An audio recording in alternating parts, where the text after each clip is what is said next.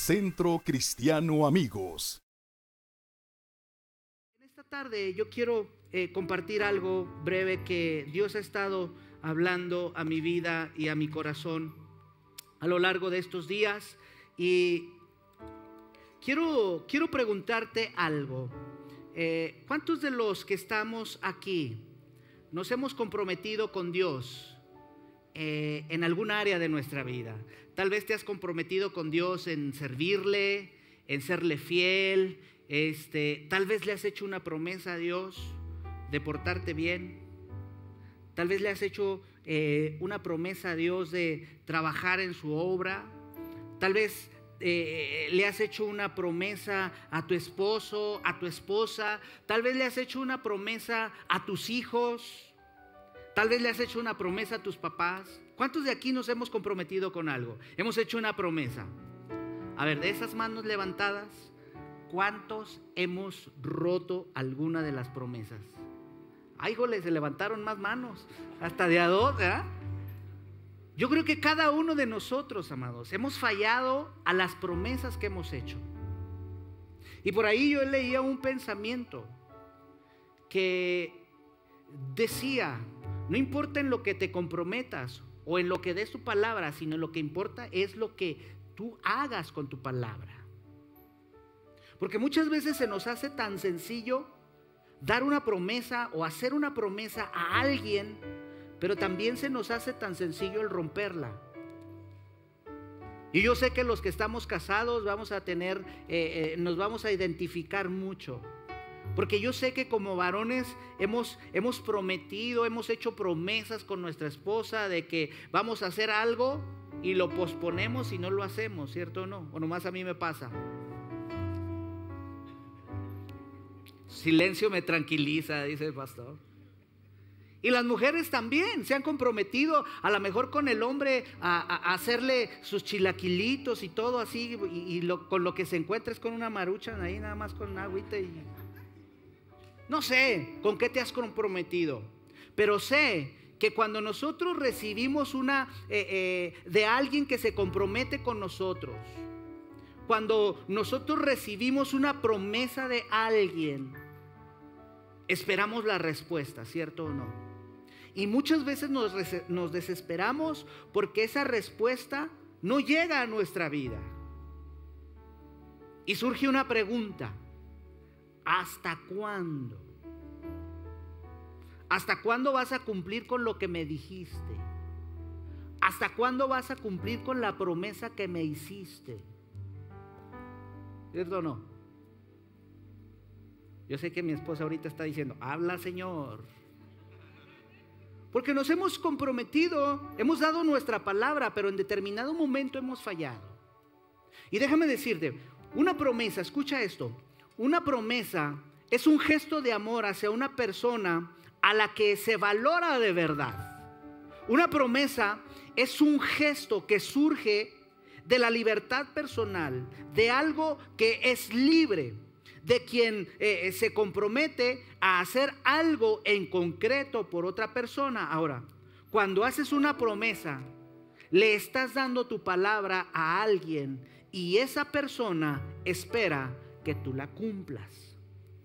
Ahora, yo te pregunto, ¿cuántos de nosotros le hemos hecho una promesa a Dios, independientemente de lo que sea, y no la hemos cumplido? No todos, gloria a Dios. Pero ¿cuántos de nosotros, amados, hemos estado desesperados? Hemos estado angustiados, hemos orado, hemos rogado a Dios porque estamos esperando una promesa de parte de Dios, una palabra que Dios ya dijo de nosotros y esa palabra no ha llegado a nuestra vida. Es más, te puedo decir que muchos de los que estamos aquí, hay, hay, hay muchísima gente que se ha sentido defraudada por Dios porque no cumple la promesa que un día recibió. Y se decepciona de Dios. En una ocasión mi esposa y yo hablábamos con una persona, con una mujer, y ella me decía, es que hasta cuándo Dios va a responder lo que hace dos años me dijo. ¿Hasta cuándo Dios va a responder por lo que un día Él me dijo? Y hay mucha gente así. Y yo espero en esta tarde que tú no te encuentres en esa, eh, eh, eh, en esa, de esa manera. Pero, ¿te soy honesto? Yo sí me he encontrado en esa situación. Y yo muchas veces le he preguntado al Señor, Señor, ¿hasta cuándo? Porque espero algo de ti.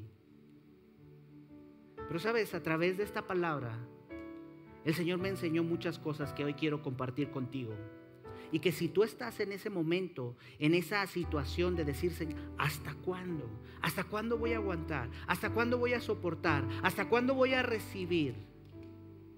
Esta palabra es para nosotros. Y el título de, esta, de este sermón es ¿Hasta cuándo? Y quiero que me acompañes, por favor, en la carta del apóstol San Pedro, en la segunda carta, en el capítulo 1, versículo 3 y 4. Vamos a leer algo rapidísimo ahí. Acompáñame, por favor. Voy a utilizar la versión Reina Valera, segunda de Pedro, capítulo 1, versículo 3 al 4. Dice así la palabra de Dios. Como todas las cosas que pertenecen a la vida y a la piedad, nos han sido dadas por su divino poder mediante el conocimiento de aquel que nos llamó por su gloria y excelencia. Número cuatro, dice, por medio de las cuales nos ha dado preciosas y grandísimas promesas. Diga conmigo preciosas y grandísimas. Para que por ellas lleguéis a ser participantes de la naturaleza divina, habiendo huido de la corrupción que hay en el mundo a causa de la concupiscencia. Todos los que estamos aquí, nos gusta recibir una promesa o nos gusta recibir una bendición, pero también nos gusta que el cumplimiento de esta sea lo más rápido posible. Yo les decía en la mañana, ahorita nos, nos hemos acostumbrado o, queremos que todo eh, llegue lo más rápido posible. Ahorita vivimos en una sociedad donde la tecnología ha crecido, eh, eh, las comodidades también se han extendido y ahora eh, tomamos nuestro teléfono, nuestra computadora y podemos hacer una compra al otro lado del mundo y podemos escoger al proveedor o al distribuidor y nos fijamos ahí el tiempo de entrega y nos vamos con el que sea más, más rápido. Ahora no tenemos que ir al supermercado a hacer las filas o al restaurante a sentarnos. Ahora podemos hacer una llamada y nos traen la comida más rápido. Ahora solamente metemos eh, nuestra comida al microondas y sale más. Mujeres, por favor, no hagan eso. Pero queremos que todo sea rápido. Y muchas veces, amada familia, queremos que Dios se acomode a nuestro tiempo y queremos que Dios haga las cosas rápidas. Y nos desesperamos. Y entramos en caos, estamos, entramos en conflicto. Entramos en desesperación y entramos en depresión que luego empezamos a decir es que Dios no me quiere, es que Dios no me escucha, es que Dios no tiene nada para mí, es que Dios me dijo pero no recibo nada. Pero sabes, las promesas de Dios tienen un tiempo, pero también tienen un lugar. Diga conmigo tiempo y lugar. Pero de que va a llegar, va a llegar. Y te pongo en contexto. Tú lee en tu casa, estudia la palabra de Dios y te vas a dar cuenta que cada una de las promesas que Dios tiene, desde el libro de Génesis hasta el Apocalipsis, son promesas que van ligadas y que van en un tiempo determinado y en una preparación. Diga conmigo preparación. ¿Por qué? Porque dice la Biblia que Dios tiene cosas para nosotros, que Dios tiene grandes cosas para nosotros. Pero Dios sabe que si nos da bendiciones, que si nos da cosas sin una preparación, en lugar de ser una bendición, van a ser un problema para nuestra vida. Porque no tenemos la madurez porque no hemos recorrido el proceso en nuestra vida. Yo te pregunto, tal vez tú puedas prometerle a tu hijo un coche. Y tú le dices a tu hijo, hijo, cuando tú tengas edad, yo te voy a regalar un coche último modelo, nuevecito. Pero tú le darías un coche a tu hijo a los 13 años. ¿Por qué? ¿Por qué? Porque no está preparado. Pero llegará el, momento, el proceso que tu hijo tenga un crecimiento y tú puedes llegar con tu hijo a los 20 años, a los 25 años, no sé a la edad que tú consideres y decirle, hijo, aquí está el regalo que te prometí. Porque ahora tienes la madurez, tienes el conocimiento, estás preparado para manejar un auto de este tipo. ¿Sabes? Dios es igual con nosotros. Dios nos ama. Dios tiene promesas para ti, pero está esperando el tiempo indicado donde tú y yo estemos preparados para recibirlas. ¿Alguien cree en eso? ¿Alguien cree eso? Vamos, dale un fuerte aplauso al Señor. Te decía hace un momento, Dios va a cumplir su palabra. Porque Dios no es hombre para que mienta, ni hijo de hombre para que se arrepienta. Tú y yo Podemos faltar a nuestro sí, pero Dios no va a faltar nunca a su palabra y lo que Él dijo se va a cumplir. Ahora, eh, por mucho tiempo, amados, por mucho tiempo, yo, y, yo sé que tú lo escuchaste de mí en alguna ocasión, donde yo te, dije, yo te dije que las promesas son sí, las promesas de Dios son sí y amén. Si has, eh, si has escuchado eso. Pero estudiando un poco esto, hay, ahí una, una palabrita que muchas veces nos la brincamos. Ahí en Segunda de Corintios, en el capítulo 1, versículo 20, dice la palabra de Dios, porque todas las promesas de Dios son, pero no dice sí. Hay una palabrita antes, un pronombre. ¿Sí? Dice, son sí. Son en el sí y en él amén. Si tú te fijas, ese él tiene un acentito. ¿Sí? Si dice así tu Biblia, dice, tiene un acentito. Y eso está hablando de una tercera persona. Entonces, a lo que está apuntando esto, amados, es que en Jesucristo se cumplen todas las promesas de Dios para la humanidad. En Él sí y en Él amén. Entonces yo, yo, me, yo me, preguntaba, ¿por qué? ¿Por qué dice sí y por qué luego dice amén? Si, si quieren decir lo mismo. Sí para nosotros es sí y amén. Así sea. Si nosotros, ¿por qué es lo mismo? O sea, ¿por qué esas dos palabras que para nosotros significan lo mismo? Y tal vez pudiéramos decir es lo mismo, pero no es igual. Diga conmigo, es lo mismo, pero no es igual. ¿Por qué? ¿Por qué no es igual? Pregúnteme por qué. pensaron que les iba a decir como el pastor, ¿verdad? Qué bueno que me lo preguntas. Y nos damos cuenta, amados, que para nosotros el sí es en el lenguaje terrenal. El sí es el lenguaje terrenal. Pero te tengo noticias. El sí terrenal lo podemos romper con el incumplimiento de una promesa, ¿cierto o no?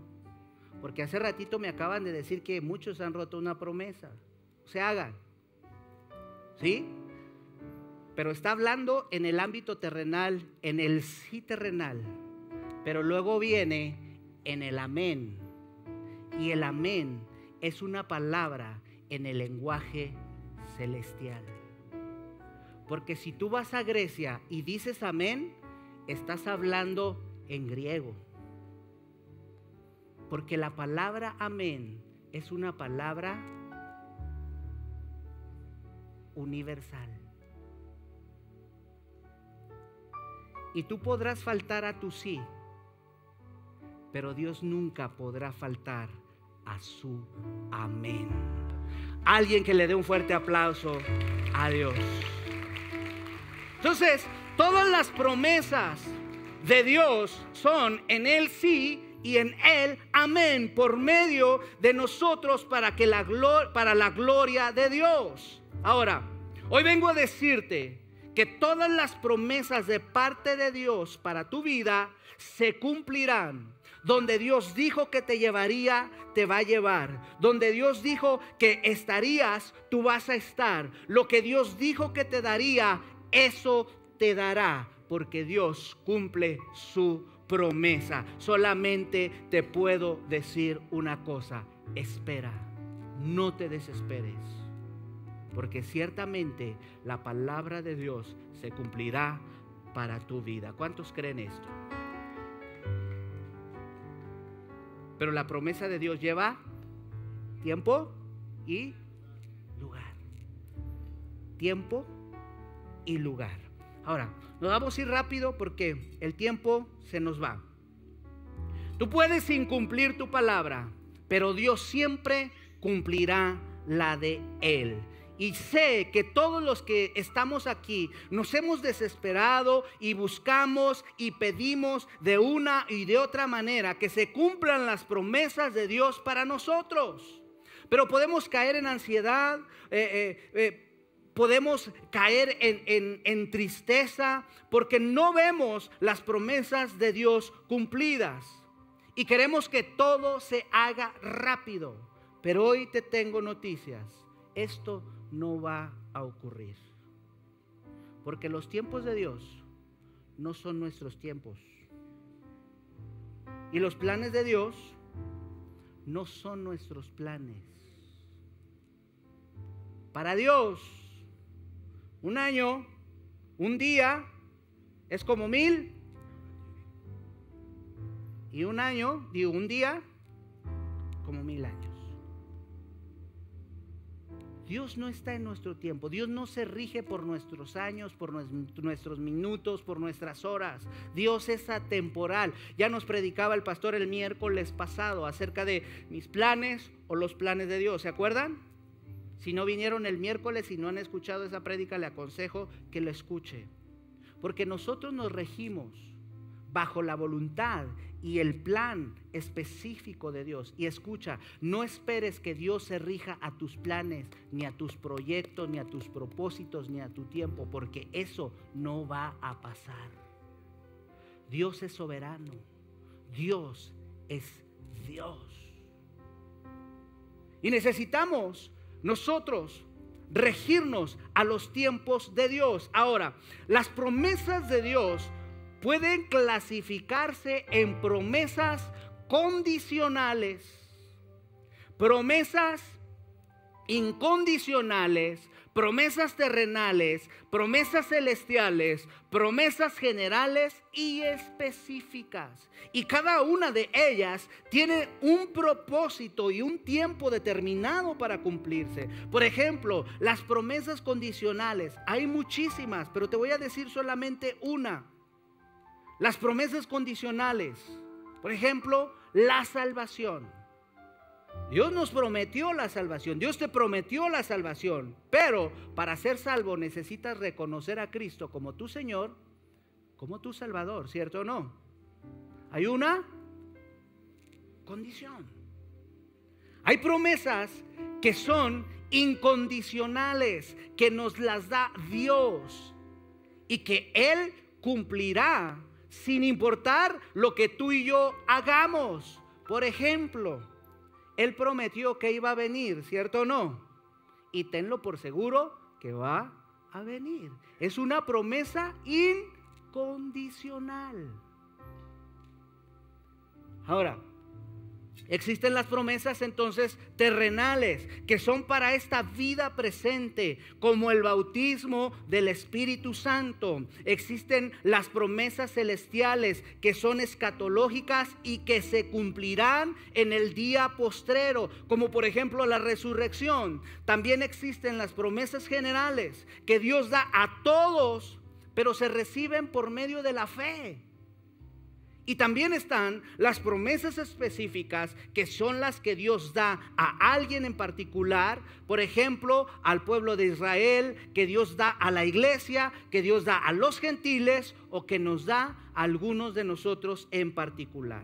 Ahora, desde el Génesis, amados, hasta el Apocalipsis, te vas a encontrar que la Biblia está llena de promesas, pero cada una de esas promesas se conecta una con la otra.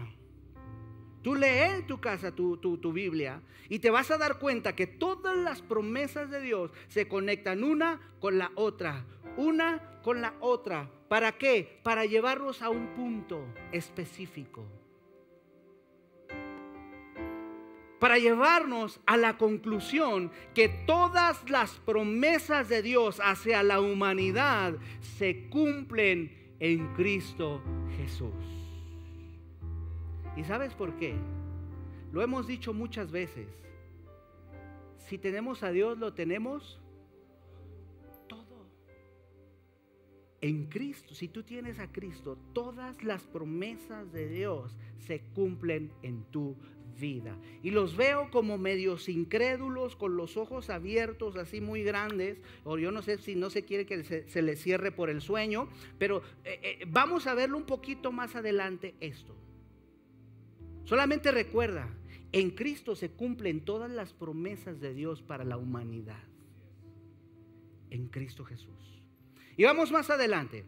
Todas las promesas apuntan hacia Cristo.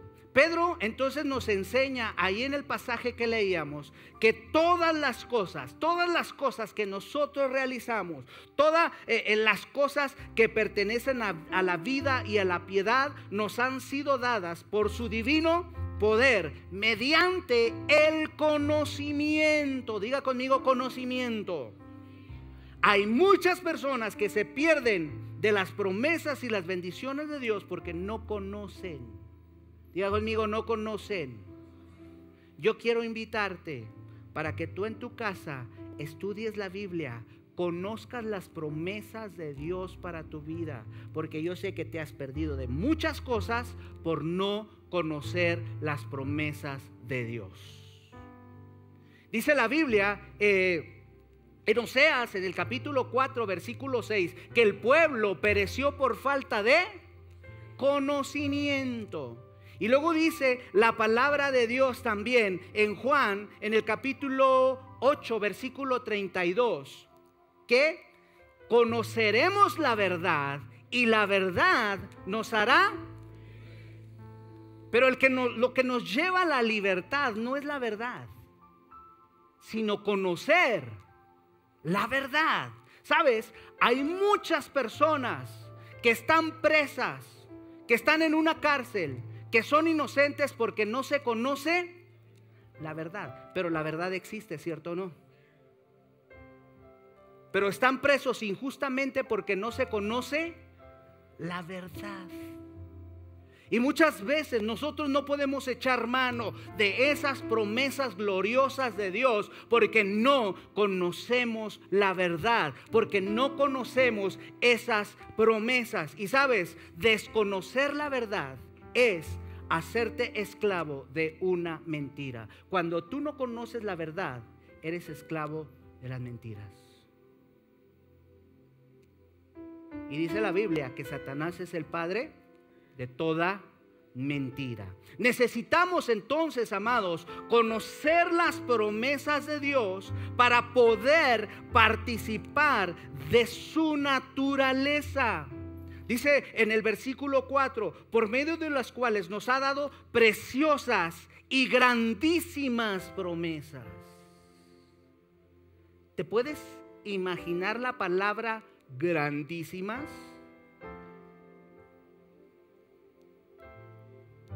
La palabra preciosas. Y la palabra preciosas en ese lugar se refiere, en esa porción de las escrituras, se refiere a, la calidad de las perlas, a la calidad de las piedras preciosas.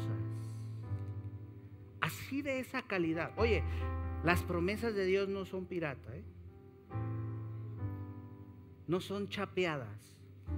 Porque la palabra de Dios es verdad y es vida. Y la palabra de Dios se va a cumplir.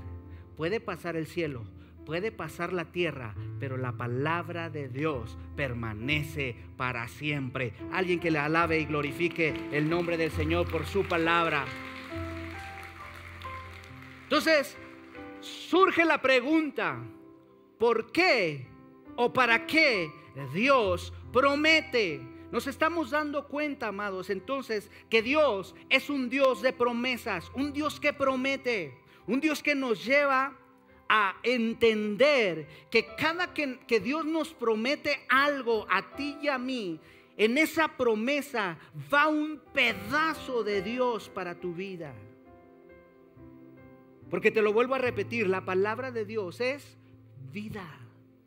Y cuando Dios nos promete parte de Él, está regresando hacia nosotros, está viniendo para nosotros. Ahora, no te asustes. Dios no es un político que promete y luego no promete. Y luego no cumple, perdón. Porque yo no sé si tú has visto, pero bueno, muchas veces nos prometen. Es más, hasta hay una canción, ¿verdad? ¿Cómo es? Prometes y prometes y luego... Ah, se la saben. Dios no es un político para ganarse el puesto de tu corazón. Dios no quiere comprarte. Lo que Dios quiere hacer cuando nos da sus promesas es que nosotros, amado, que tú y que yo participemos de su naturaleza. Que seamos parte de Él y que Él sea parte en nosotros. No sé si me estoy explicando. Se me hace que no. Ahora, ¿cuántos quieren ser parte de la naturaleza de Dios? Necesitamos, amados, entender y conocer las promesas que Dios tiene para nosotros, por medio de las cuales nos ha dado preciosas y grandísimas promesas. ¿Sabes? Tenemos que romper con la mentalidad de lo pequeño. Comencemos a pensar en lo grande que son sus promesas, porque son preciosas y grandísimas. Ahora, hay personas que confunden las promesas de Dios con los deseos de su corazón. Y hay muchos que quieren que solamente Dios les bendiga, les dé, les haga, les provea. Y eso está bien, no digo que esté mal, porque Dios es nuestro proveedor.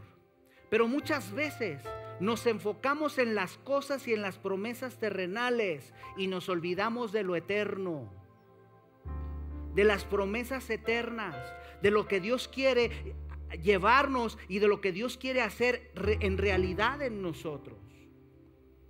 Queremos las promesas de Dios, escucha, queremos las promesas de Dios para tener una vida cómoda en esta tierra. Pero te tengo noticias. Dios no está preocupado en tu comodidad. Dios está preocupado en tu efectividad. Y dice la palabra de Dios, hey, escucha, en el mundo vas a tener aflicción, pero confía, yo he vencido al mundo.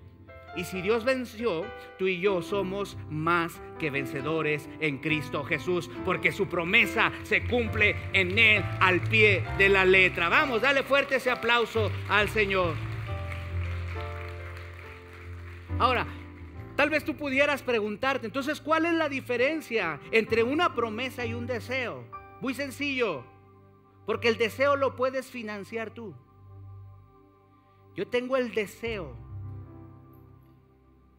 y yo lo puedo financiar. Pero una promesa, tú no la puedes o no la vas a poder financiar jamás. Porque no hay dinero, no hay cheque, no hay cuenta bancaria que pueda comprar una promesa de parte de Dios. ¿Y sabes por qué no la puedes financiar? ¿Por qué no la puedes comprar? ¿Sabes por qué? Porque la promesa de Dios siempre va a ser más grande que tú. Y no va a haber nada por la cual tú puedas hacer para adquirir esa promesa de Dios en tu vida. La promesa de Dios siempre va a ser más grande que nosotros. ¿Me estás siguiendo? Las promesas de Dios siempre nos van a superar. Puedes ver lo difícil, puedes ver la inalcanzable, puedes ver la imposible, pero la promesa de Dios seguirá vigente hasta que se cumpla en tu vida. Ahora, no escucha, no es lo mismo promesa que milagro. No es lo mismo promesa que milagro. Y yo te pudiera hacer una pregunta, ¿qué prefieres? Y esto sí quiero que me lo conteste. ¿Qué prefiere? ¿Milagro o promesa? ¿Milagro o promesa? Promesa. ¿Por qué promesa? Porque el milagro no te asegura promesa, pero la promesa sí te asegura milagro tras milagro, tras milagro, tras milagro. Alguien que le pueda dar ese aplauso al Señor. La promesa sí te asegura un milagro en tu vida. Porque Dios te llevará de gloria en gloria. Pero sabes, muchas veces nos desesperamos y renegamos. Es un Señor, ¿hasta cuándo? ¿Hasta cuándo vas a responder? ¿Hasta cuándo se va a cumplir tu palabra en mi vida? Y sabes, muchas veces, amados, nos equivocamos y retenemos la promesa de Dios para que llegue a nuestra vida. ¿Te acuerdas de Abraham? ¿Sí? ¿Se acuerda de Abraham? ¿Ha leído de la vida de este hombre? El padre de la fe, el hombre que Dios le dio una promesa, que le dijo, te haré padre de multitudes. Y parece que esa, esa promesa de Dios chocaba en la realidad de Abraham. ¿Por qué? Porque la esposa de Abraham, Sara, era estéril y cómo iba a ser padre de multitudes. Y quiero llevarte y quiero pedirte que me acompañes, por favor, ahí a la carta a los Romanos en el capítulo 6, 9, perdón, versículos 6 y 7. Romanos 9, 6 y 7. Voy a leer eh, la nueva traducción viviente. Romanos 9, 6 al 7, si me ayudan ahí los chicos de multimedia quiero que, me acompañes a leerlo. Dice, ahora bien, ¿acaso Dios no cumplió su promesa a Israel? Escucha lo que dice, no, porque no todos los que nacen en la nación de Israel son en verdad miembros del pueblo de Dios. Ser descendientes de Abraham no los hace verdaderos hijos de Abraham. Pues la escritura dice, Isaac es el hijo mediante el cual procederán tus descendientes. Hasta ahí. Ahora yo te pregunto, ¿cuántos hijos tuvo Abraham? ¿Cuántos? ¿Cuántos? Uno, dos. ¿Quién da más? Ya estuvieron en la mañana, ¿verdad? ¿A poco no se acuerdan de, del coro que, nos enseñaban de niños? Cuando usted hacía ahí sus prácticas espirituales. ¿A poco no se acuerda de aquel, de aquel estribillo que decía, Padre Abraham? Y hasta con pasito y todo, ¿no? Tenía muchos hijos. Bueno, si usted escudriña la palabra de Dios, ahí en el Génesis, en el capítulo, si mal no recuerdo, el capítulo 25, dice que Abraham tuvo más hijos y que en total los que registra tuvo ocho hijos. Ocho. Con diferentes mujeres. Eh, chicos, aguanten. Otra dispensación, otra promesa. ¿Sí? ¿Estamos claros en eso? Esa promesa fue para Abraham, no, no era para nosotros, ¿ok? Sí, entonces todos con su esposa. Así es que no, no, no, no, no piense otra cosa. Pero dice que Isaac es el hijo mediante la cual procederán tus descendientes, mediante la cual se llevará a cabo la promesa que Dios le había dado a Abraham. Y luego dice, aunque Abraham también tuvo otros hijos. Y aquí es donde quiero llevarte. Porque muchas veces, amados, no recibimos las promesas de Dios para nuestra vida. Porque muchas veces no, no, vemos el cumplimiento de la promesa de Dios. Dios le dice a Abraham, te haré padre de multitudes, pero necesitas dejar tu tierra y tu parentela. Y yo te voy a llevar a una tierra. ¿Le dijo a dónde? No, Abraham tuvo fe, confió en Dios, sí, y dejó y siguió a Dios, ¿sí? Pero para que se cumpliese, amados, esa promesa, hubo un tiempo. Diga conmigo tiempo. Y es lo que no nos gusta esperar. Nos desesperamos. Pero tuvo un tiempo. Porque luego Abraham engendra a Isaac Isaac engendra a ¿A quién? ¿Eh? A Jacob. Jacob engendra a, las dos, a los doce hombres que conforman las doce tribus de Israel. Y hasta ahí todo parece ir bien. Pero luego esas doce tribus se van a Egipto y empieza una etapa, un, un tiempo de esclavitud. Y parece que la promesa de Dios para el pueblo de Israel se ve truncada. Se ve que no surte efecto. ¿Y sabes cuántos años duraron de esclavos en Egipto? 450 años. Abraham ya había muerto. Ya no había visto la promesa. Mas sin embargo la promesa de Dios seguía vigente. Y luego dice la Biblia que Dios levanta a un hombre, a un libertador llamado Moisés. Y manda a Moisés y le dice, ve a Egipto y liberta a mi pueblo. Y Moisés va, saca al pueblo de, Israel de la esclavitud de Egipto hacia la tierra que les había prometido, a la tierra prometida. Pero sabes, en ese trayecto Dios los lleva al desierto los lleva a la prueba. Porque yo no sé si tú sepas, pero el desierto es una prueba. Y el trayecto que normalmente les llevaría 40 días en recorrer, duró 40 años.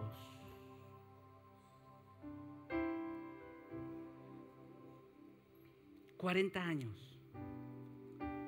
Pero sabes, en ese tiempo, en esos 40 años, tal vez tú te estás desanimando y puedes decir, uy, Jules.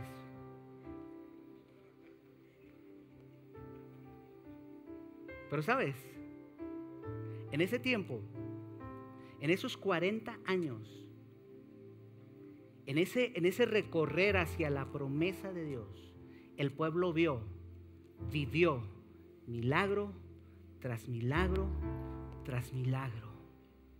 La Biblia dice que el pueblo tenía hambre y Dios les dio el maná del cielo.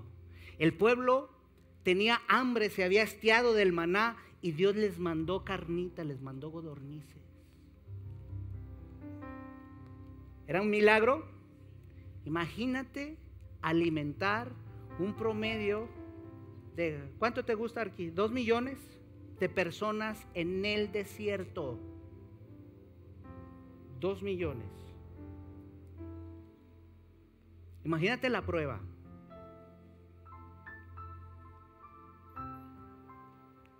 Su calzado le creció juntamente con el pie.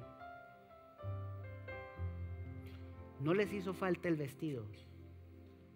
Dice la Biblia que de día una nube los cubría y de noche una columna de fuego los guiaba. No me digas que eso no es un milagro tras milagro. Te tengo noticias. En el transcurso, en el caminar hacia tu promesa, verás la mano de Dios obrando a tu favor. Alguien que lo crea y alguien que diga, yo me apodero de esa promesa en el nombre de Jesús. Pero ¿qué es ¿Qué es lo que, lo que en ocasiones frena la promesa de Dios?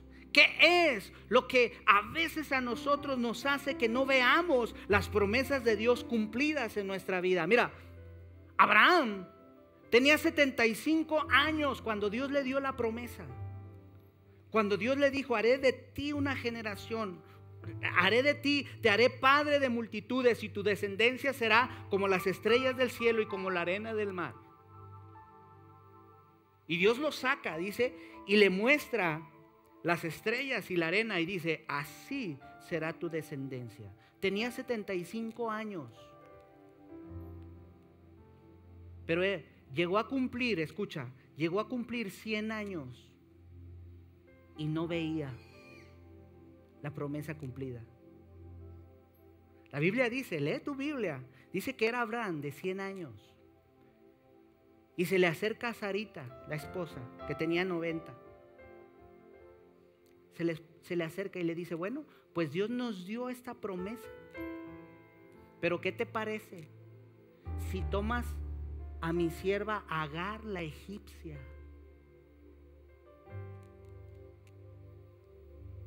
Y de esa unión tenemos un hijo y yo lo recibo como hijo mío. ¿Y qué crees que dijo Abraham? Palabra de Dios. Y le pusieron Ismael al niño. Pero sabes, Abraham tuvo que lidiar con algunos problemas que hoy en día tú y yo necesitamos lidiar igualmente para que la promesa de Dios se cumpla. Abraham le quiso ayudar a Dios. Sara le quiso ayudar a Dios porque ellos se desesperaron y no vieron la promesa de Dios cumplida. Y Sara le entregó a su sierva Agar. Pero ¿sabes lo que quiere decir Agar? Agar significa la que migra, la que es inestable. Te tengo noticias. Dios no tomó a Ismael como el hijo de la promesa. ¿Sabes por qué? Porque Dios nunca va a trabajar con personas inestables que hoy están, que mañana, que hoy cantan, pero mañana maldicen, que hoy se arrepienten y caen en esos círculos viciosos donde pecan, se arrepienten, pecan, se arrepienten, pecan, se arrepienten y para cambiarle porque me caigo, se arrepienten y luego pecan. Y está ese círculo vicioso en la vida del ser humano. Y son personas de doble ánimo. Son personas inestables. Son personas que se desesperan y quieren ayudarle a Dios. ¿Sabes? Dios no necesita nuestra ayuda. Dios no necesita tu ayuda. Dios no necesita mi ayuda. Dios es soberano y Él hace las cosas como a Él le placen. Pero Abraham y Sara se desesperaron. ¿Sabes? En primer lugar, necesitamos quitar la inestabilidad de nuestra vida. Estar parados, firmes en la roca que es Cristo. Por eso la promesa de Dios se había demorado en Abraham. Y muchas veces por eso la promesa de Dios se demora, porque Dios quiere trabajar con gente estable, con gente que esté firme, parados en la roca que es Cristo. Los noto muy callados. ¿Le está sirviendo? ¿Le está recibiendo? ¿Vemos el segundo punto? ¿Sí? Ok, Dios no trabaja con gente inestable. Necesitamos ser personas estables. Número dos, la segunda mujer, esto está tremendo, con quien Abraham tuvo hijos, se llamaba, ¿alguien sabe?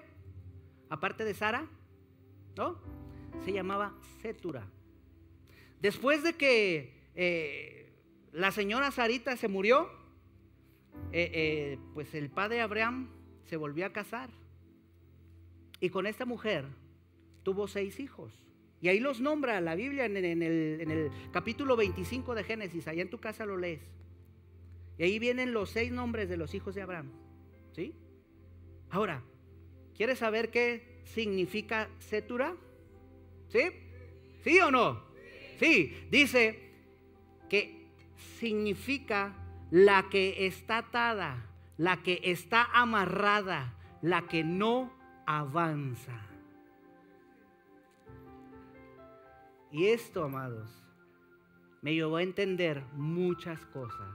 ¿Por qué no vemos las promesas de Dios cumplidas? ¿Sabes? Porque muchas veces vivimos atados a nuestro pasado estamos en ese círculo vicioso y no podemos salir de ahí. Hay mucha gente que viene a la iglesia, que quiere tener una relación con Dios, pero vive atada al pecado. Y sabes, el pecado es separación. El pecado ata a las personas al mundo. Y de esos seis hijos que tuvo Abraham con esta mujer, ninguno era el hijo de la promesa. ¿Estamos aprendiendo algo el día de hoy? Los veo muy callados.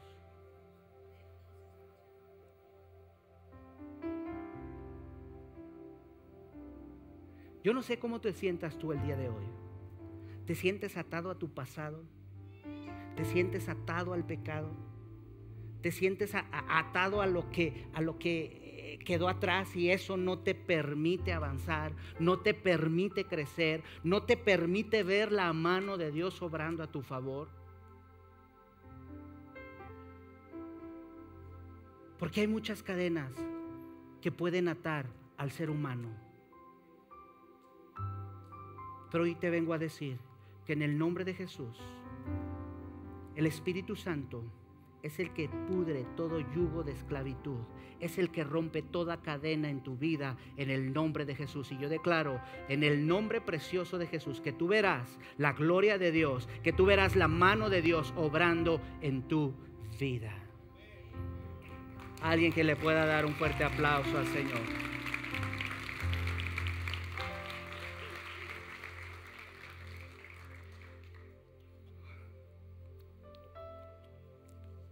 Mientras vivas atado, escucha, no podrás ver el cumplimiento de la promesa de Dios en tu vida. Mientras el pueblo de Israel estuvo atado, estuvo en esclavitud en Egipto, no vio su tierra prometida. Tuvo que salir de la esclavitud, entrar en un proceso para ver cumplida la promesa de Dios para el pueblo. Quizás tú estés todavía atado o quizás tú estés en el proceso. Pero hoy vengo a decirte, tranquilo, no te desesperes, confía en Dios. Sé que muchas veces nos desesperamos y queremos ayudarle a Dios, pero confía. Dios te está diciendo, confía, yo estoy trabajando.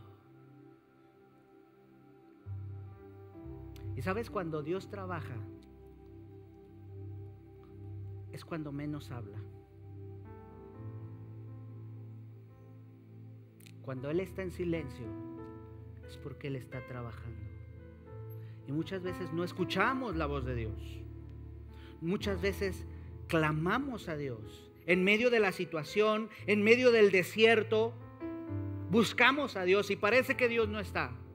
Pero sabes, Dios está obrando a tu favor. Alguien que pueda decir gracias Señor. Porque por muy difícil que tú veas la situación, Dios obra a su favor. ¿Sabes? Dios mandó un libertador para sacar al pueblo de la esclavitud de Egipto. Te tengo noticias. Ese mismo Dios mandó a un libertador llamado Jesús a esta tierra para que tú y yo tengamos vida y vida en abundancia. Alguien le puede dar gracias a Dios porque no estamos solos. Tú no estás solo en ese desierto. Dios está contigo. Hace rato cantábamos que Él es el que estuvo en las llamas pero también es el que estuvo ahí enfrente del pueblo, que abrió el mar para que el pueblo pasara en seco. Y quiero terminar con esto. Quiero invitarte, por favor, ponte de pie. Entonces, primeramente, necesitamos ser personas estables. Segundo lugar, ya no vivir atados al pasado, al pecado. Hubo alguien que venció al pecado. Ese se llama Jesucristo. Pero con esto quiero cerrar y con esto quiero terminar, para que tú veas la mano de Dios obrando a su favor. La, la tercera mujer con la cual Abraham tuvo un hijo se llamó Sara. ¿Y sabes lo que significa Sara? Significa princesa. Y esto es tremendo, porque sabes, un príncipe siempre está bajo la autoridad de un rey. ¿Cierto o no? Y cuando tú estás bajo la autoridad de Dios, te conviertes en príncipe, te conviertes en hijo. Y tú te conviertes en el hijo de la promesa. Y la promesa de Dios, escúchame bien, la promesa de Dios se cumple en ti, porque tú fuiste elegido, porque tú fuiste escogido, porque tú fuiste creado por Dios. Y todas las promesas de Dios descansan y son para sus hijos. Alguien que le pueda decir gracias Señor, porque tú me hiciste tu hijo. Porque ahora en Cristo se cumplen esas promesas para nosotros. Antes no éramos pueblo, antes no éramos hijos, pero por ese libertador que Dios envió a este mundo a morir en la cruz del Calvario, ahora tú y yo tenemos promesa, somos hijos, somos herederos de parte de Dios. Alguien que pueda decirle, gracias Señor, te doy gracias porque tú me has hecho tus hijos. Pero hoy te vengo a decir, yo no sé por lo que tú estés pasando. Yo no sé por lo que tú estés viviendo y si te has sentido defraudado, si has renegado, si le has reclamado a Dios porque no has visto la mano de Dios obrando a tu favor. Hoy el Espíritu de Dios te dice, yo estoy trabajando. Yo estoy haciendo en ti la obra que prometí hacer en ti porque tú eres mi hijo, tú eres mi hija, tú eres mi tesoro, tú eres lo más preciable para mí, dice el Señor, y yo cumpliré mi palabra en ti. Podrá pasar el cielo, podrá pasar la tierra, pero mi palabra se cumplirá en ti. Y sabes, escucha esto, esto es fuerte. La promesa de Dios, las promesas de Dios te inmortalizan. ¿Cuántos lo creen? Las promesas de Dios te inmortalizan. Rápidamente, hace dos años, yo sé que muchos de los que están aquí se dieron cuenta. en mi casa, mi esposa, mi familia, mis dos hijas, nos, nos diagnosticaron COVID. Y el que se estaba muriendo era yo. Y sabes, el doctor llegó con mi esposa, fue a checarnos a casa. Estábamos los cuatro ahí en cuarentena. Y recuerdo que llegó el doctor a casa y le dijo a mi esposa, ¿sabe qué? Yo creo que su esposo no la va a librar. Yo lo escuché. Y eso fue, no, no fue nada alentador para mí. Me dio así para abajo. No fue nada alentador. Le dijo su esposo, no la va a librar. Y si la libra, su esposo va a poder hablar, sí, pero jamás va a poder cantar. Jamás va a poder hablar un lapso largo de, como estar predicando, porque él sabía que yo cantaba y que yo predicaba. Olvídese que lo va a poder hacer. ¿Sabes? En esa situación tan difícil, en ese desierto, en esa preparación, yo me acuerdo que de mi, de mi garganta solamente salían ruidos porque no podía hablar. Y yo sentía que mis pulmones iban a reventar. Pero yo recuerdo que en ese momento llegó a mi mente, a mi corazón, una palabra que Dios me había dicho y que todavía no se había cumplido.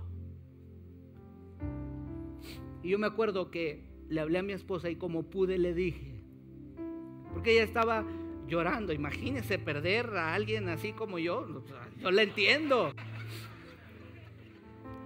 Tuve que decir esto para dejar de llorar.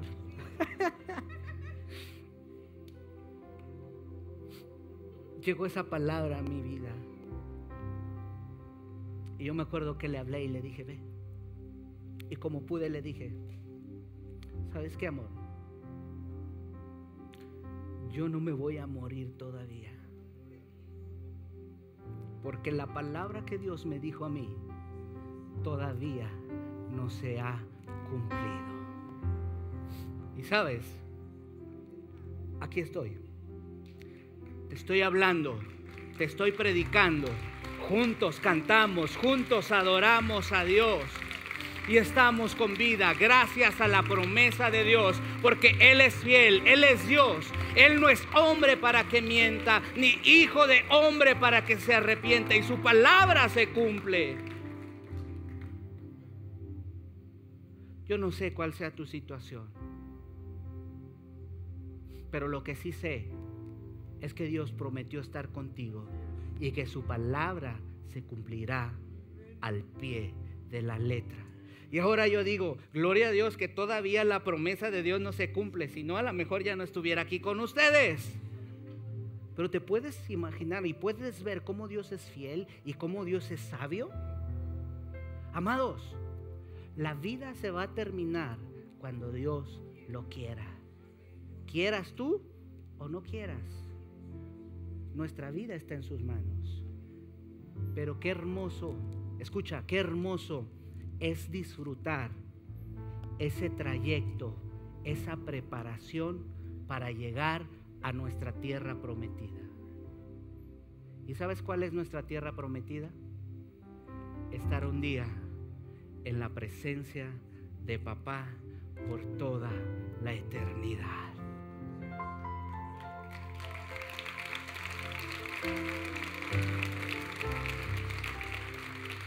Vale la pena esperar. Vale la pena confiar en Dios. Cuando tú tienes una promesa de Dios, escucha, cuando tú tienes una palabra de Dios, una promesa de Dios, todo se alinea a tu favor. Aunque haya un diagnóstico, aunque la circunstancia no juegue a tu favor, no importa que tengas el mundo en contra, tú tienes la palabra de Dios, tú tienes la promesa de parte de Dios y esa se va a cumplir y tus ojos lo verán. Vamos, dáselo fuerte al Señor. Así es que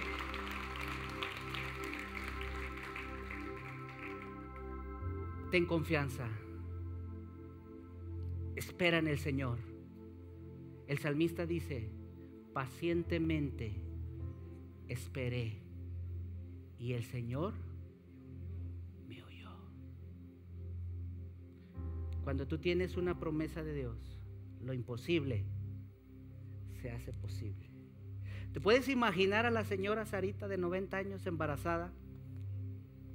Con los achaques, sus antojos, plátanos con lechera, crepas, todo eso. Pero sabes, tal vez el que Sara hubiera estado embarazada no fue tan impresionante como en el momento en que ella tenía que dar a luz. Porque cuando una mujer da luz, cuando una mujer tiene que parir, necesita mucha fuerza, ¿cierto o no? Sara no la tenía. Eso no está aquí, pero Dios lo está dando. Sara no parió con su fuerza, sino parió por la fe. Hoy te vengo a decir, iglesia, las cosas, los problemas, las situaciones que tú estás pasando, no las vas a luchar con tus fuerzas. No lo vas a hacer por ti. Lo vas a hacer con la fe que tenemos puesta en Cristo Jesús. Y esa fe nos llevará a obtener la victoria en el nombre poderoso de Jesucristo. Así es que dale fuerte ese aplauso al Señor.